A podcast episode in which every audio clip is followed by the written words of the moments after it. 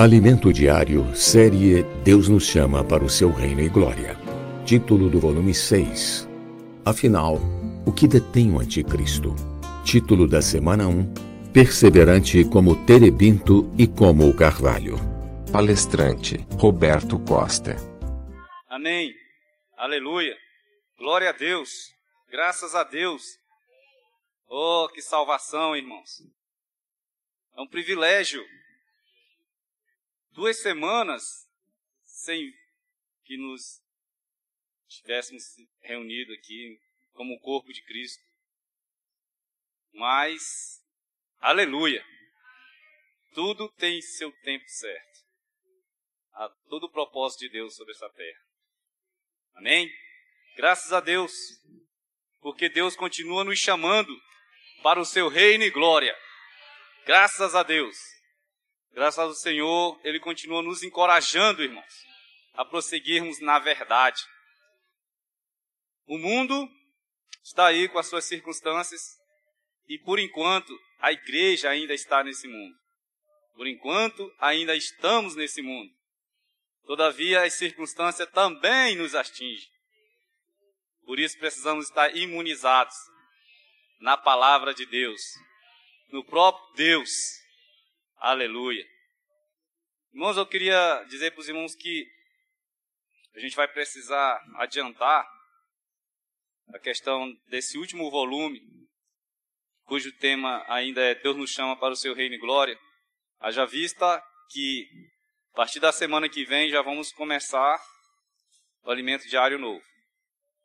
Então, hoje, pela misericórdia do Senhor, pela sua graça, é que nós vamos falar, nós vamos falar do tema principal desse último volume, que é o seguinte: afinal, o que detém o anticristo?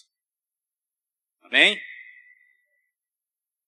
É, todo o alimento diário, todo o estudo do, das quatro semanas, Senhor, na sua misericórdia e na sua graça, me deu o privilégio de fazer uma sinopse, um resumo.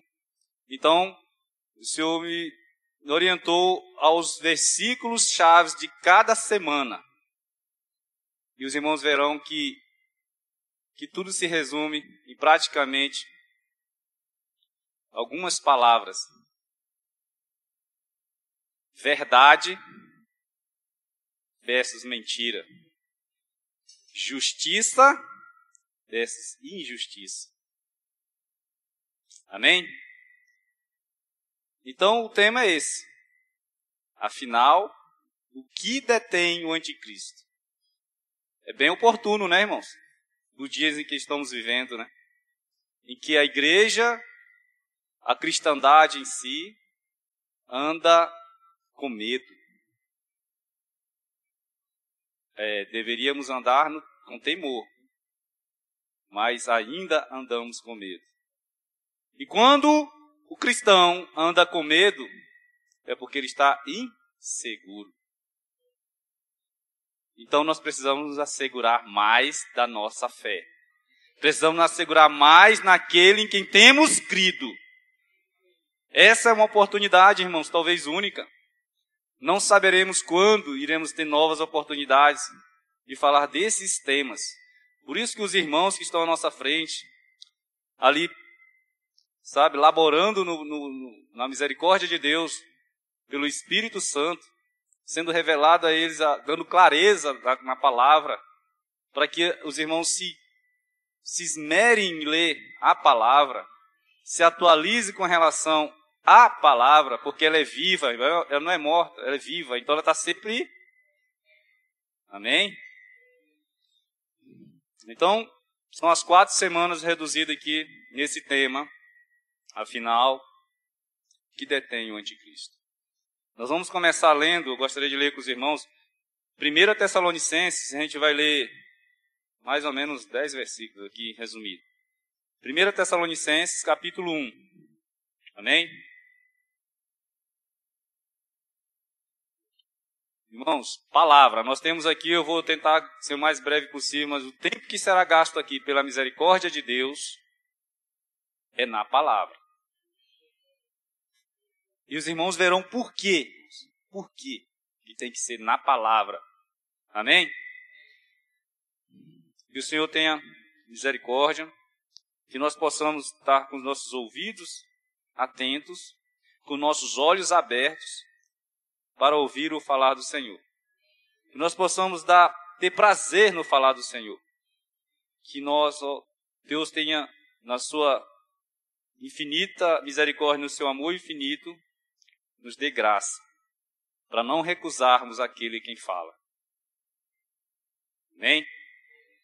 Então vamos lá. É, 1 Tessalonicenses capítulo 1, versículos 2 e 3, para começar aqui. 2 e 3. Os irmãos já conhecem. É praticamente o tema de todos esses meses do, do resumo do estudo de 1 e 2 Tessalonicenses. Amém? O tema principal de Tessalonicenses é a volta do Senhor. Os irmãos já sabem né? A questão do, da iniquidade, né? Do mistério da iniquidade. Olha só, irmãos, é tremendo. Foi um dos primeiros escritos de Paulo que estamos vivendo hoje, né? Então vamos lá. Damos sempre graças a Deus por todos vós, mencionando-vos em nossas orações e, sem cessar, recordando-nos diante do nosso Deus e Pai da operosidade da vossa fé, da abnegação do vosso amor e da firmeza da vossa esperança em nosso Senhor Jesus Cristo. Agora a gente vai para os versículos 9 e o 10. Pois ele mesmo, no tocante a nós, proclamam que repercussão teve o nosso ingresso no vosso meio. E como, deixando os ídolos, vos convertestes a Deus para servirdes o Deus vivo e verdadeiro, e para guardardes dos céus o seu Filho, a quem ele ressuscitou dentre os mortos, Jesus, que nos livra da ira vindoura. Aleluia. Segunda Tessalonicenses, capítulo 2, e aqui a gente vai se reter mais. Segunda Tessalonicenses 2, esse capítulo 2, ele é central, central desse, dessa segunda epístola. Amém? Versículos 1 ao 12. Vamos, vamos ler todos, tá acompanhando. Irmãos, irmãos, no que diz respeito à vinda do nosso Senhor Jesus Cristo e a nossa reunião com Ele, vos exortamos a que não vos demovais da vossa mente, irmão, presta atenção, com facilidade, nem vos perturbeis, quer por espírito, quer por palavra, quer por epístola, como se procedesse de nós, supondo tenha chegado o dia do Senhor. Ninguém, de nenhum modo, vos engane, porque isto não acontecerá sem que primeiro venha a apostasia e seja revelado o homem da iniquidade, o filho da perdição, o qual se opõe contra tudo, olha só, se opõe e se levanta contra tudo que se chama Deus ou é objeto de culto. A ponto de quê? De assentar-se no santuário de Deus, ostentando-se como se fosse o próprio Deus. Não vos recordais de que, ainda convosco, eu costumava dizer-vos estas coisas? E agora sabeis o que o detém, para que ele seja revelado somente em ocasião própria. Irmãos, aí a partir do versículo 7, o apóstolo vai, lógico, o Espírito Santo nele, vai revelar o caráter desse homem da iniquidade e a sua derrota também. Aí ele diz, versículo 7, com efeito, o mistério da iniquidade já opera e aguarda somente que seja afastado aquele que agora o detém. Então será de fato revelado o iníquo, a quem o Senhor Jesus matará com o sopro de sua boca e o destruirá pela manifestação da sua vinda. Ora, o aparecimento do iníquo é segundo a eficácia de Satanás, com todo o poder e sinais e prodígios da mentira e com todo o engano da injustiça aos que perecem. Por quê? Porque não acolheram o amor à verdade para serem. O que nos salva então é a verdade.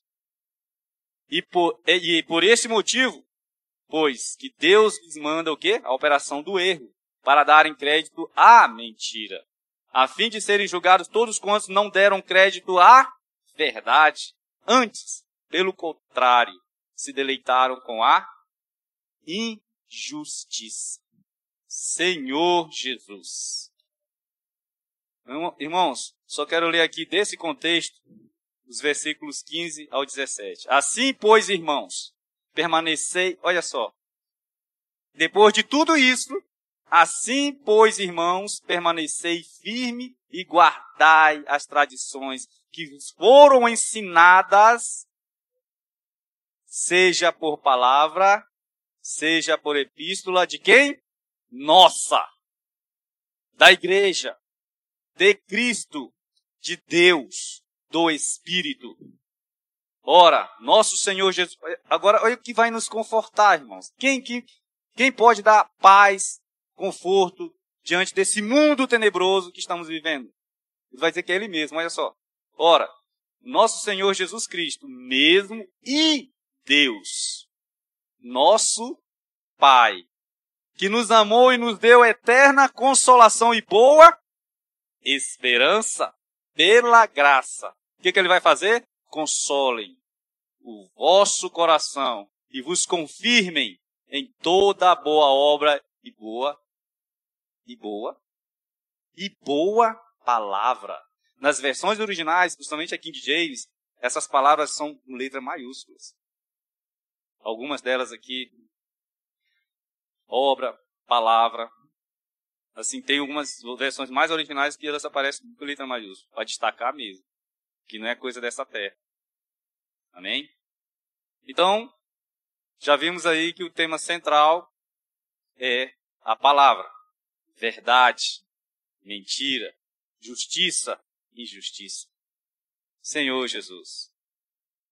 Nós precisamos, irmãos, para esses dias, quinta-feira nós tivemos uma comunhão aqui maravilhosa entre os irmãos, eu, Xavier, irmão Bicário, as irmãs estavam aqui com a oração. E a gente ali, o Senhor me falou tremendamente que eu estava preocupado, irmãos, como sempre, como sempre, todos os irmãos que têm essa, esse privilégio de ministrar a palavra, o que, o que fazer, o que falar, Irmãos, porque não que por nós mesmos sejamos capazes de pensar alguma coisa como se partisse de nós.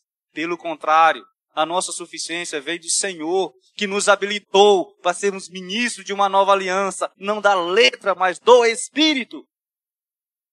Porque se nós lidarmos com a letra, eu ouvi isso hoje, ela vai matar. Mas se nós lidarmos com o Espírito, ele vai nos vivificar. Porque as coisas que se veem são passageiras, são temporais, e as que não se veem, que é isso que o Senhor preparou para nós, Ele nos consola. O Senhor Jesus e Deus, nosso Pai, Ele mesmo nos consola e nos dá esperança. Boa palavra, boa obra. Mas Ele falou, o Senhor falou, que para que nós não venhamos mais estar assim, irmãos, dispersos, como estamos hoje, devido às circunstâncias, de irmãos que se encontram enfermos, de outros que estão com medo, e a gente não precisa mais ter medo de falar, para que nós não mais estejamos dessa maneira, irmãos, os que estão em casa me ouvindo, nós precisamos estar firmes na palavra. Mas, primeiramente, devemos ter um coração simples. Sabe, até o versículo que veio no dia que a gente estava conversando aqui, tendo comunhão na quinta-feira de oração. Eu até cheguei em casa, eu fui ruminar sobre ele. é que toda simplicidade e pureza no nosso coração tem que ser para Cristo. E o apóstolo Paulo ele se preocupou tanto com isso, que ele falou isso aos Coríntios. Lá em 2 Coríntios 11, versículo 3, ele diz assim: Mas receio que assim como a serpente, com a sua astúcia, enganou a Eva, né? Assim também seja corrompido a vossa mente. Olha só, é a parte da simplicidade e purezas devidos a Cristo. Percebe, irmãos? Nós precisamos disso para não estarmos mais com medo. Os nossos corações, da maioria dos irmãos, inclusive o meu, anda cheio de ansiosidade, de preocupações, de medo. Mas o mistério da iniquidade é para isso. É para colocar o terror de forma simples no coração do cristão. Porque do mundo ele não precisa se preocupar para os que estão no mundo. Ele tem que se preocupar é conosco. Todos nós. Colocando medo. Senhor Jesus. Mas amém. A palavra de Deus já foi dita aqui, ela é suficientemente simples para converter todos os que queiram acreditar na verdade. A palavra de Deus é assim. O problema do pecado não vem pela falta da inteligência humana, e sim pela falta de vontade de agir de acordo com a verdade. Esse é o problema. Senhor Jesus. Então, a verdade, quem é a verdade? É o próprio Deus e a sua palavra. Ela é a verdade. Então, deve ser para nós a nossa única referência, irmãos. O objetivo do mundo, do, mistério, da iniquidade, daqueles que trabalham para preparar o caminho do iníquo, do filho da perdição, do homem da iniquidade. O objetivo deles é exatamente esse, tirar a nossa referência. A nossa referência, a nossa única referência é Deus e a Sua palavra. Mas nós estamos desviando a atenção disso devido às circunstâncias que nos cercam. Sabe, as tempestades que estão ocorrendo em nosso viver do dia a dia, os ventavais, o frio, o calor. Senhor Jesus. Mas, irmãos, nós precisamos da graça e da verdade que recebemos em nosso espírito que essa graça e verdade que está em nosso espírito precisa se tornar em nossa realidade de vida. Porque ao passarmos pelas tribulações, estaremos firmes, como o terebinto, como o carvalho, ou como o carvalho e o terebinto. Que maravilha, irmãos, esse exemplo que a Bíblia nos dá de duas árvores. Uma delas é o carvalho a outra é o terebinto. Essas árvores, elas são, por exemplo, o carvalho, ele, ele se adapta tanto no Oriente quanto no Ocidente. Já o terebinto, ele é mais da região oriental ali, da região do Mediterrâneo, principalmente no Vale do Jordão, da terra de Israel. E eu, eu anotei aqui algumas qualidades dessas duas árvores, só para percebermos em que condições nós estamos. Segundo os estudiosos da Bíblia, o carvalho, essa palavra, essa árvore carvalho aparece na Bíblia, no Velho Testamento, mais ou menos umas 22 vezes. Ó. No terebinto a gente acha ele sendo referenciado lá em Isaías 6,13, falha a memória. Amém? Então, assim, o carvalho, ele é uma árvore milenar. Sabe, tem estudiosos da, da botânica que se interessam por essas coisas, dizem que o carvalho vive até mais de 2 mil anos. Olha só, irmãos. E por isso ela produz uma madeira que é tão resistente e mais forte que qualquer outra árvore do mundo. Esse é o carvalho. E o mais interessante é que quanto mais essa árvore, irmãos, passa por tempestades, pelo frio, pelo calor, pelos ventavais, Logo depois que essas coisas, essas dificuldades passam por ela, num dia, no outro dia, as suas raízes se aprofundam mais. porque ela percebe que ela precisa estar mais firmes ainda. E por ser assim, é que ela jamais, nenhuma dessas dificuldades consegue arrancá-la e extraí-la do solo. Vocês entendem? É uma árvore que cresce muito também. Ela chega de 30 a 40 metros de altitude. E o, e o terebinto? Sabe, é, poucas pessoas já ouviram falar de terebinto, mas ele é bem comum. Terebinto, ele é uma espécie da mesma espécie do carvalho. É como se fosse um carvalho, só que menor. Terebinto ele cresce no máximo 10 metros. É uma árvore que ela normalmente não está no meio de muitos arbustos. Ela fica isolada, o terebinto. Agora, ela tem uma característica que parece demais com a igreja. Veja bem, assim como o carvalho, ela também é muito resistente. Muito resistente a essas intempéries. Mas ela tem algo que é peculiar dela. Ela, quando ela inala, exala um perfume, um aroma maravilhoso. Esse aroma ele é disputado, um aroma muito poderoso. Mas o mais interessante, irmãos, que para as pessoas sentirem e saberem que aquela árvore ali é o terebinto, para ela inalar esse aroma, ela tem que passar pelas dificuldades da sua vida. Ela tem que ser cortada, ela tem que ser podada, ela tem que ser ferida. E aí, a sua fragrância se espalha a quilômetros de distância. Lá nessa região, as pessoas, quando sentem o cheiro, estão cortando um terebinto em algum lugar na, na face da, da região lá. É incrível. E também ela aprofunda suas raízes. Agora, outra característica interessante com uma igreja é que mesmo ela cortada ao tronco, derrubada, sobrando só o tronco, ela renasce, ela floresce, ela dá vida. Uma coisa que me chamou a atenção, que do seu tronco ali, do seu caule ali, desce uma seiva, uma resina.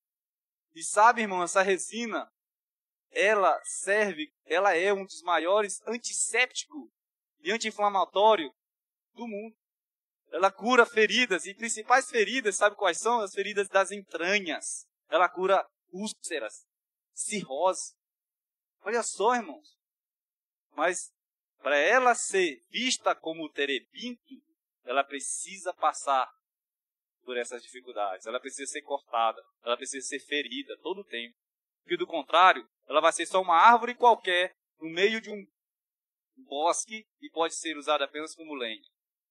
Todo o tempo ela está sendo ferida. Como ela fica isolada, raios caem em cima dela direto. Vocês entendem? Não fica muitas árvores ao redor dela. Ela não cresce muito, mas ela, ela cria uma copa bem grande. Dá uma flor muito bonita. Percebe?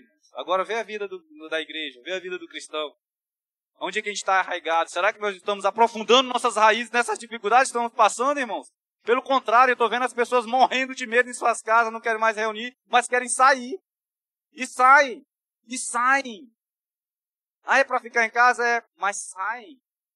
Se for para ficar em casa, por que existe trabalho? Por que o mundo está trabalhando?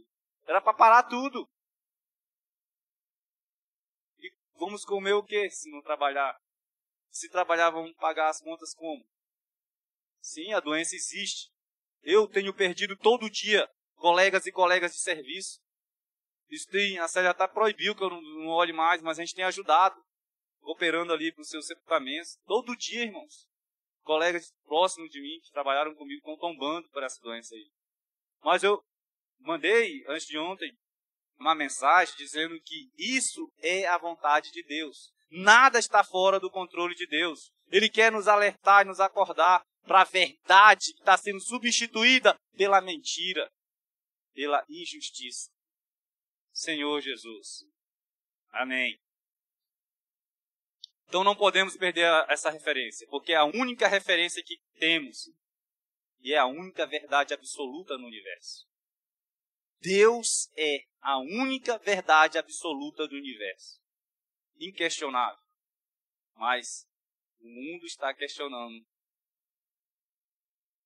esse absoluto de Deus. O mundo está colocando que não existe verdade absoluta. Ah, mas existe. Ela, a palavra e Deus é a nossa verdade absoluta. É a nossa referência. Aleluia. Então, A estrutura que nós temos como base, que foi dito aqui, e está no, no, decorrer do alimento diário, da igreja, e que nós estamos firmes, precisamos estar firmes, é a fé, é o amor, é a esperança. Essa é a estrutura da vida cristã. E Deus deseja que essa verdade, que é absoluta, que é Deus mesmo, se torne a realidade de todos os homens. E como isso se tornará a realidade de todos os homens se os homens do mundo estão vendo os crentes tombando? Com medo. Senhor Jesus. Então, irmãos, a igreja, ela é a realidade do reino dos céus na terra. É ou não é? Se vocês vão ler para frente, vocês verão que o irmão escreve lá que nós, a igreja, é a descendência de Abraão, como as estrelas do céu. A nossa herança é celestial, é o reino dos céus. Assim como a descendência terrenal com Marias do Mar é a nação de Israel. Amém? Senhor Jesus. Então que essa transformação aconteça comigo, aconteça com todos nós. Que essa palavra viva e Deus seja nossa realidade, irmãos. Que isso tem que ser processado em nós. Por quê? Como que se processa em nós essa palavra viva? pela obra de fé, pelo labor de amor e pela perseverança da esperança na volta do nosso Senhor Jesus Cristo. É isso que nos dá a vida, essa esperança. Então, quando o homem e quando nós nos afastamos da verdade, que é o objetivo principal do mistério da iniquidade, o que, que vem? A injustiça e a corrupção. Não é isso que estamos vendo. Quando as pessoas se afastam dessa verdade. Porque Deus é a única verdade. E nós precisamos estar vacinados contra essa corrupção. Que o Senhor possa nos livrar né, desse, dessa corrupção desse mundo tenebroso e nos torne coparticipantes da sua natureza divina. Senhor Jesus. Então, todos os homens nessa terra estão cientes dessa única verdade que é Deus, então sim. Eu quero que os irmãos se pergunte, será que existe alguém na Terra, na face da Terra, algum ser humano, com raciocínio normal, que não saiba que existe Deus? Que existe a palavra de Deus? Até aqueles índios mais remotos que vivem nas florestas, eles sabem que existe o Deus. Senhor Jesus. Então os homens para Deus não têm desculpa, irmãos. Porque está na, na palavra, está escrito exatamente para isso. Né? Em Romanos, acho que é Romanos 15, versículo 4, diz assim: Pois tudo quanto outrora foi escrito, para o nosso ensino foi escrito, a fim de que, pela, pela consolação, pela paciência e consolação das Escrituras, sejamos salvos, ou tenhamos esperança. Não é isso? Pois tudo quanto, é isso mesmo, né? Tudo quanto outrora foi escrito, irmãos para o nosso ensino foi escrito, a fim de que, pela paciência e pela consolação das Escrituras, tenhamos esperança. Senhor Jesus. Interessante que Deus, ele sabe disso, e por isso que ele considera que todo homem o conheça. Não tem desculpa para o homem dizer que não conhece Deus. Vocês lembram os versículos passados que já lemos aqui? Por exemplo, Romanos, Romanos capítulo 1 de Romanos. No versículo 18, já começa dizendo assim: A ira de Deus se revela do céu contra toda impiedade e perversão do homem que detém a verdade pela injustiça. Aí, irmãos, do versículo 19 em diante, ele vai dizer assim: Porquanto o que de Deus se pode conhecer é manifesto entre eles. Entre eles quem? Entre os homens. Entre eles porque Deus lhes manifestou. Não foi isso que João, ao escrever o Evangelho, que ele tabernaculou no nosso meio. Olha só, Senhor Jesus. Porque, irmãos, os atributos invisíveis de Deus, assim como o seu eterno poder, como também sua própria divindade, claramente se reconhece desde o princípio do mundo, sendo percebido por meio de quê? Por meio das coisas que foram criadas. Bom, tais homens são, vírgula. Por isso, indesculpáveis. Indesculpáveis, não tem desculpa. Senhor Jesus. Agora percebam, nesse mesmo capítulo 1 de Romanos, do versículo 21 em diante, o que vai acontecer, irmãos? Com a contaminação dessa iniquidade, mesmo o homem tendo conhecimento de Deus, eles não o glorificaram como Deus nem lhe deram graça. Antes se tornaram o quê? Nulo em seus próprios raciocínios, obscurecendo-lhe o coração insensato. Porque, irmãos, inculcando-se por sábios, tornaram-se loucos. Loucos mesmo. E mudaram a glória do Deus incorruptível em semelhança da imagem de homem corruptível. Bem como de aves, quadrúpedes e répteis. Eles preferiram fazer isso, adorar essas coisas. Por isso, o que é que Deus fez? Por isso, Deus entregou tais homens a imundícias pela concupiscência do seu próprio coração, para desonrarem o seu corpo entre si. Pois eles mudaram a verdade de Deus em mentira, adorando e servindo a criatura em lugar do Criador, o qual é bendito eternamente. Amém. Aleluia. Então a verdade que pregamos deve ser a nossa realidade, irmãos. Se nós pregamos a verdade, ela tem que ser nossa realidade. Nós não temos que ter medo das coisas que acontecem no mundo. Nós temos que ter temor no Senhor que permite que essas coisas aconteçam. Porque se nós tivermos o temor, é a sabedoria. Então, Senhor, está acontecendo isso porque está acontecendo algo com a igreja, comigo. Eu estou sendo negligente. Eu estou me escondendo como Adão se escondeu. Eu estou me justificando como Adão se justificou. Por entre as árvores. Agora nós, nós temos muitas coisas que podemos nos esconder. Tem muitas árvores que representam nossos esconderijos. Senhor Jesus. Então, irmãos, a nossa guerra, ou melhor, as atribulações que passamos nesse tempo presente, ela serve para nos aperfeiçoar e nos alertar, nos acordar, irmão, para nos aproximarmos mais e cada vez mais do nosso Senhor e não nos afastar. A guerra espiritual, tudo bem. Desde quando nós não temos essa guerra espiritual? Desde quando o homem pecou desde quando o homem caiu. Essa guerra existe para o cristão. Então a nossa fé tem sido provada todos os dias. Todos os dias estão sendo provados, irmãos. E agora mais do que antes pensávamos. Muito mais agora. Então é a tribulação que produz a perseverança da esperança da volta do nosso Senhor.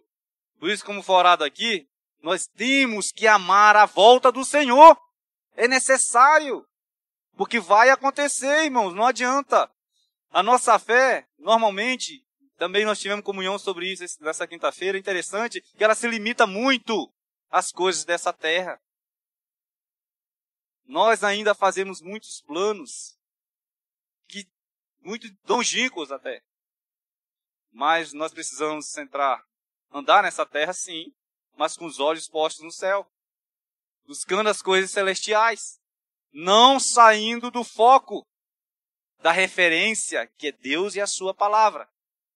Porque o que acontece com, quando a gente está ainda meio flutuante é que a gente desvia um pouquinho, aí a iniquidade toma a gente e joga bem longe. Senhor Jesus. Mas amém, porque Romanos 5, e todos nós conhecemos, Romanos 5, capítulo 1 ao, do versículo 1 ao 5, diz, Justificados, pois, mediante a fé, temos paz com Deus por meio do nosso Senhor Jesus Cristo. Por intermédio de quem obtivemos igualmente acesso pela fé a esta graça, na qual estamos firmes, irmãos, e gloriamos-nos na esperança da glória de Deus. E não somente isto, mas também nos gloriamos nas próprias tribulações, porque a tribulação produz perseverança, e a perseverança produz a experiência, e a experiência produz a esperança. Ora, a esperança não traz confusão, não confunde, porque o amor de Deus foi derramado no meu e no seu coração pelo Espírito Santo que nos foi outorgado ou nos foi dado, como diz lá na King James. Na versão King James diz que as tribulações produz perseverança e a perseverança produz em nós um caráter aprovado. E esse caráter aprovado produz a confiança. Sabe, irmãos? Tanto a, experiência aqui é caráter aprovado no original. E esperança é confiança. Senhor Jesus. Olha só. Amém. Graças a Deus. Então, afinal, irmãos, o que detém o anticristo? É? O que será que detém o anticristo? Porque ele vai vir. E ele já está vindo. Né? Mas algo ainda o detém. E Paulo diz que quando estava no meio de nós, digamos assim, da igreja tessalonicense, ele, ele falava a respeito disso. Do que o detém. E agora vós sabeis o que o detém. Mas ele só será revelado no momento oportuno. No seu momento próprio. Mas o mais interessante, irmãos, é que tem surgido muitos do nosso meio da cristandade que têm profetizado coisas terríveis aí. Esses dias surgiu um vídeo, a semana retrasada, e aí, de uma pessoa profetizando, sabe, irmão? Tudo fora da graça. Tudo fora da graça. Profetizou o medo, o terror, que iam morrer muitas pessoas, que as pessoas iam cair no meio, sei lá. Sabe, irmãos? Aí eu fui cortar o cabelo na semana passada, e esse pessoal que eu corto cabelo há muito tempo, ele estava assustado. Ele chegou, Roberto, me ajuda, me ajuda. Tu viu o vídeo, tá, rapaz? Vai morrer todo mundo. Como é que é isso? Não sei o quê. Irmãos, incrível, incrível. Uma pessoa já de meia idade, família, sabe? Ele estava desesperado. E muitos outros também ficaram assim. E eu até brinquei, falei assim, ó, que bom. Alguma coisa disso aí tem um proveito, você ficou com medo. Mas você não deve ter medo. Nós devemos ter temor temor. Mas aí a palavra de Deus veio e foi dito a ele que essas coisas estão acontecendo exatamente porque esses cristãos, ou essa cristandade, esses irmãos, ainda não foram alicerçados na base, na pedra angular ou pedra de esquina para quem é pedreiro aqui, o irmão Xavier sabe muito bem, irmão Bicai, sabe que a pedra de esquina é aquela pedra que é colocada e nela é puxado uma, um fio aplumado, todo no plumo, todo reto. E daquele, daquela reta, da, ligada àquela pedra de esquina, surge uma base de uma parede, de um prédio, um edifício. Sem estar nem para lá nem para cá. Está reto. A palavra de Deus ela é reta. O Senhor Jesus ele é reto. O problema é em que lugar nós estamos alicerçados, em que fé, em que Deus estamos alicerçados. Será que aquela palavra é aquele Deus que faz só minhas vontades? Ou que eu queira que seja feito só minha vontade? Porque muitas das vezes é isso que acontece. O Deus da bonança, da prosperidade, daqueles que cometem milhões de pecados e acham que não vai ter consequências de seus pecados, mesmo sendo perdoados. Senhor Jesus. Mas aí foi dito, é aquilo que a gente leu lá em, em 2 Tessalonicenses foi dito a ele: olha, ninguém de nenhum modo vos engane, porque isto não acontecerá sem que primeiro venha a apostasia, o esfriamento, e que as pessoas realmente andarão aterrorizadas porque elas estão afastadas de Deus e da Sua palavra. E seja revelado o homem da iniquidade, o filho da perdição. E aí ele sim ele se levantará contra tudo que se chama Deus ou é objeto de culto, a ponto de se assentar no santuário de Deus, ostentando-se como se fosse o próprio Deus. E detalhe, ele usará os mesmos princípios de Satanás. Irmãos, vocês conhecem qual é o princípio, de Satanás? A gente precisa saber. O orgulho e a altivez. Sabe, irmão, quando o homem pecou, que esse veneno entrou dentro do homem, o que foi aguçado dentro do homem se tornou latente dentro do homem e passou a dominar o homem, o orgulho e a altivez. Adão tinha a mente de Deus, ele deu nome a todas as coisas que existem nessa terra. Será que ele não sabia que folhas de figueira ia secar, ia murchar, ia cair? Será que ele não sabia que se escondendo por detrás das árvores, ele ia se esconder de Deus? Significa que ele não dependia mais de Deus, irmãos. Ele se auto-justificou. O orgulho, a altivez da natureza humana caída, de se auto-justificar diante de todas as coisas dessa terra. Mas amém, porque nós temos a palavra. A palavra viva de Deus. Era isso que o apóstolo Paulo falava, conversava com os tessalonicenses quando estava com eles e prevenia-os dessa questão que hoje está acontecendo nessa terra. Então, irmão, em princípio, tudo, olha só, tudo que é contrário à verdade, nós sabemos. O que é contrário à verdade? A mentira, a falsidade, a vaidade. Mas na palavra de Deus, na, nessa palavra aqui, o que é contrário à verdade chama-se injustiça. Injustiça. Sabe por quê? Porque os homens buscam glórias para si mesmos. Isso já é injusto. O próprio Senhor Jesus, ele fala lá no Evangelho de João, capítulo 7, versículo 18, ele diz assim: Quem fala por si mesmo está buscando o quê? Está procurando glória de si mesmo, sua própria glória. Mas o que procura a glória de quem o enviou, esse é verdadeiro. E nele não há injustiça. Senhor Jesus. Romanos capítulo 2, do versículo 7 ao 8, o apóstolo Paulo vai dizer exatamente o seguinte: ele vai dizer qual é a recompensa daqueles que buscam incorruptibilidade, glória e honra e que praticam o bem. E vai dizer qual é a recompensa daqueles, irmãos, que praticam o mal. Daqueles que, que são facciosos e desobedientes à verdade e amantes da injustiça. Romanos 2, 7 diz assim: A vida eterna, olha só, a vida eterna para quem? Aos que, perseverando em fazer o bem, procuram glória, honra e incorruptibilidade. Mas ira, indignação aos que, aos facciosos, que desobedecem à verdade e obedecem à injustiça. Olha só, verdade e injustiça. Preste atenção aqui, ó. Tribulação e angústia. Olha só, irmão. Tribulação e angústia virão sobre a alma de qualquer homem que faz o mal.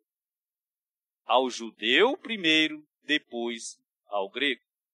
Mas, aleluia. Por que, que ele fala ao judeu primeiro ao grego? Tem essa representatividade aqui. Aos judeus, povo de Deus. E aos gregos que representavam o mundo. Que hoje, a maior parte desses, desses do mundo é a igreja do Senhor hoje. Sabe por quê? Vamos ver por quê. Porque, irmãos, ele tem misericórdia de nós. O Senhor é rico em sua misericórdia. No versículo 10 ele vai dizer assim: glória, porém, honra e paz Olha só onde é que está a paz. Onde é que nós vamos ter paz? Glória, honra. Glória, porém, honra e paz. A todo aquele que pratica o bem. Ao judeu primeiro, também ao grego. Porque para com Deus não há acepção de pessoas. Amém? Existe outra, outra contradição que é exatamente 1 Coríntios, que fala da, do amor, dom supremo de Deus, fala do próprio Deus, fala que também o amor de Deus, ou o próprio Deus, não se agrada, não se alegra com a injustiça, mas regozija-se, alegra-se com a verdade. É o versículo 6 do capítulo 3. Então, irmão, quando o homem se afasta de Deus, só lhe resta duas coisas: a vaidade e a mentira. Agora, da vaidade e a mentira vai surgir a injustiça, a impiedade e a perversão. Sabe, quando os irmãos tiverem oportunidade, leiam a respeito do, da história do povo de Israel. Não tem como falar, eu até estou até passando do tempo, não tem como falar, mas é muito importante que os irmãos saibam e conheçam a história da nação de Israel. O nosso Brasil teve grande papel nisso tudo, em formar a nação de Israel. Né? O nosso diplomata lá, Oswaldo Aranha. Que os irmãos tenham a oportunidade de ler. Irmãos, é o seguinte, a lei de Deus entregue ao povo de Israel, ela é a verdade. Ela é tão verdade que ela veio fazer parte da constituição da, de quase todas as nações do mundo ocidental. Acontece, irmãos, que de uma certa forma, essa lei judaico-cristã que foi colocada nas constituições estão sendo retiradas. Por quê? Porque a mente dos grandes líderes estão sendo minados pela iniquidade, pela nova era. Que dizem que isso está ultrapassado e precisa ser mudado para se acondicionar nas condições desse tempo. Então, irmãos, o que detém o anticristo? Irmãos, ainda hoje, nós sabemos que, de uma certa forma, ainda hoje, a lei de Deus, que é a sua palavra, e é o próprio Deus, que ainda tem alguns padrões éticos, morais, né? E também de justiça, ainda detém o surgimento do anticristo. Nós sabemos que a palavra de Deus, assim como a nossa Constituição tem, tem também no direito civil, ela está no direito jurídico de uma forma geral. Não é isso, meu irmão? A palavra de Deus está nisso tudo. Mas ela está sendo retirada, irmãos, de forma sutil. E quem tem que perceber isso? Nós temos que perceber isso, mas muitos de nós estão dormindo, estão desapercebidos. E a palavra diz, tem, diz que nós temos que estar apercebidos das coisas que acontecem. Senhor Jesus. Então, irmãos, quando essas coisas acontecerem, será exatamente quando a apostasia vier, quando a palavra de Deus será afastada totalmente dos homens. E aí, eu queria dizer para os irmãos que a igreja será, ela deve ser a coluna e baluarte da verdade. A referência para esse mundo, para essa sociedade perdida sem a verdade. A igreja precisa ser. E a partir da semana que vem a gente vai estudar sobre exatamente essa questão. Amém? Mas aí eu queria concluir deixando para os irmãos aqui versículos de Hebreus capítulo 12. Hebreus 12, versículo 26 diz assim: Aquele cuja voz abalou, então, rapaz, interessante isso aqui. Aquele cuja a voz, aquele cuja voz abalou, então a terra. Agora, porém, ele promete dizendo: ainda uma vez por todas, farei abalar não só a terra, mas também o céu. Irmãos, isso é de uma vez por todas. Nós precisamos aproveitar as oportunidades de estarmos reunidos aqui, desfrutando da sua palavra. Ligando para os irmãos, vamos tirar uma dúvida dessa palavra aqui. Manda algo para mim nesse sentido aqui. Nós precisamos estar assim mesmo que estando em casa. Senhor Jesus. Olha, a, a palavra também nos alerta dizendo assim, ó, tende cuidado, não recuseis ao que fala. Vocês já ouviram falar isso na palavra de Deus? Tende cuidado, não recuseis ao que fala. Sabe? Aquele que fala, como diz na versão King James, na letra maiúscula, é aquele que vos fala. O próprio Senhor. Está aí, sabe onde é que está aí? Sabe por que ele fala assim, tende cuidado? Não recuseis ao que fala? Pois se não, pois, irmãos, diz assim, pois, vírgula, se não escaparam aqueles, aqueles, que recusaram ouvir quem divinamente vos advertia sobre a terra, muito menos nós, o que desviamos daquele que nos adverte dos céus. Sabe onde é que está isso? É Hebreus 12, verso 25. E a gente leu o 26, para dizer exatamente, aquele cuja voz, aquele cuja voz abalou, Hebreus, irmão quiser colocar aí, Hebreus 12, 25. Tende cuidado. Para aqueles que nunca tinham visto esse versículo, tende cuidado. Tende cuidado. Não recuseis ao que fala. Pois, vamos ler todos, vamos ler todos para encerrar. Tende cuidado, vamos lá. Tende cuidado, não recuseis ao que fala. Pois, se não escaparam aqueles que recusaram ouvir quem divinamente os advertia sobre a terra, muito menos nós, os que desviamos daquele que dos céus nos adverte. Amém? Que o Senhor tenha misericórdia de nós. Que o Senhor possa alcançar com a sua palavra aqueles que nos escutam nesse momento, que nos veem. Que aqui, Senhor, nós possamos sair daqui revigorados, ciente que o Senhor está cuidando de cada um de nós.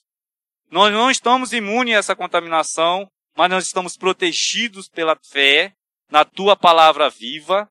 Senhor, nós precisamos crer e exercitar essa fé, agindo e pensando como tu pensas.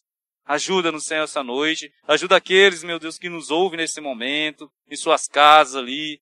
Que suas dúvidas sejam tiradas, sejam preenchidas com a tua palavra. Isso eu te peço em nome de Jesus. Amém.